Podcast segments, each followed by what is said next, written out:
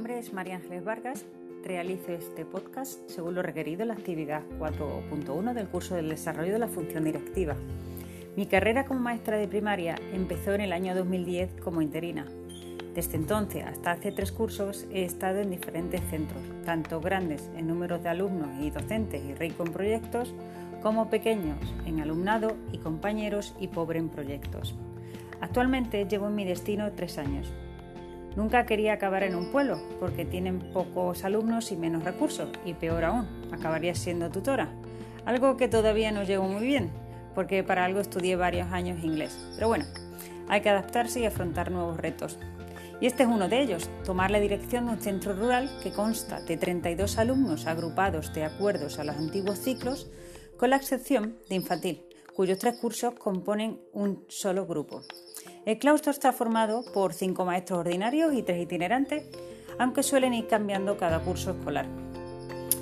Y aunque tenemos un trato agradable y tranquilo, nadie quiere optar a la plaza de dirección. Nadie quiere trabajo extra ni tomar decisiones que puedan perjudicarle. Al principio yo tampoco quería, porque tenía la idea de que en un pueblo poco se podía hacer. Pero un día dije, ¿y por qué no?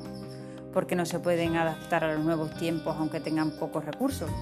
Y ese es mi objetivo, adoptar las grandes ideas y proyectos de un centro grande a un pueblo pequeño. ¿Qué puedo aportar con la presentación de mi proyecto educativo? En primer lugar, quiero destacar que mi centro es pequeño, como dije anteriormente, y que carece de lo que conocemos como equipo directivo. Es decir, una misma persona debe realizar las tres funciones.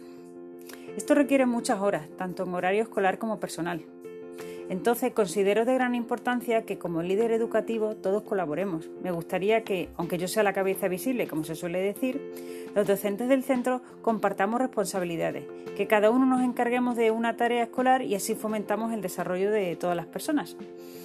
Mi idea es ser una líder, que muestre confianza no solo en mis palabras, sino en mis acciones. Está claro que al principio me mostraré dubitativa en muchas ocasiones, pero creo que mostrando seguridad ganaré la confianza y el reconocimiento de mis logros. Aprenderé de mi propia experiencia y evolucionaré con cada problema que se me presente. La mayor característica o mi mayor característica es la humildad.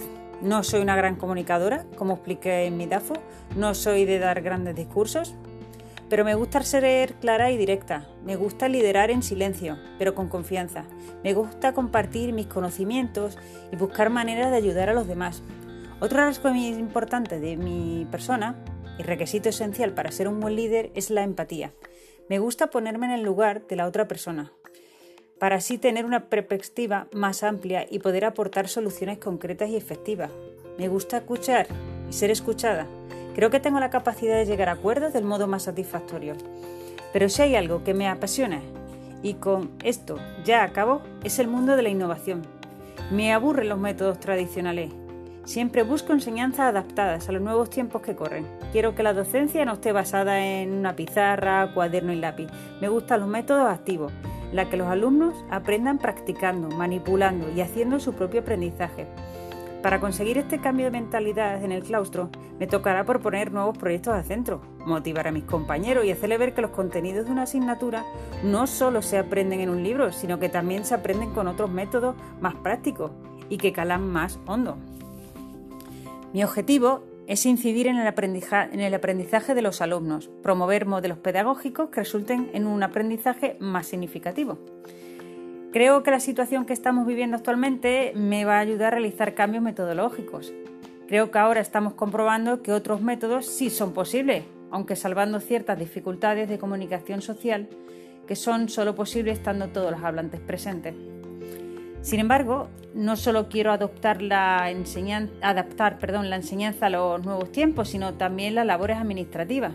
Me gustaría realizar una gestión del centro basada en el mundo digital, Quiero modernizar esos antiguos libros de inventario, olvidarnos citaciones de papel y hacer mayor uso de plataformas educativas que tenemos a nuestra disposición para hacernos el trabajo más fácil, eficaz y rápido. Quiero que los padres y madres también formen parte de ese cambio y que se adapten y que se formen para afrontar los nuevos cambios que la evolución de la misma sociedad nos va imponiendo. En definitiva, Deseo desarrollar un ambiente de colaboración y trabajo en equipo, aprovechar los pocos recursos que tenemos a nuestra disposición y convertirlos en nuestra mejor herramienta para apoyar nuestro trabajo. Muchas gracias.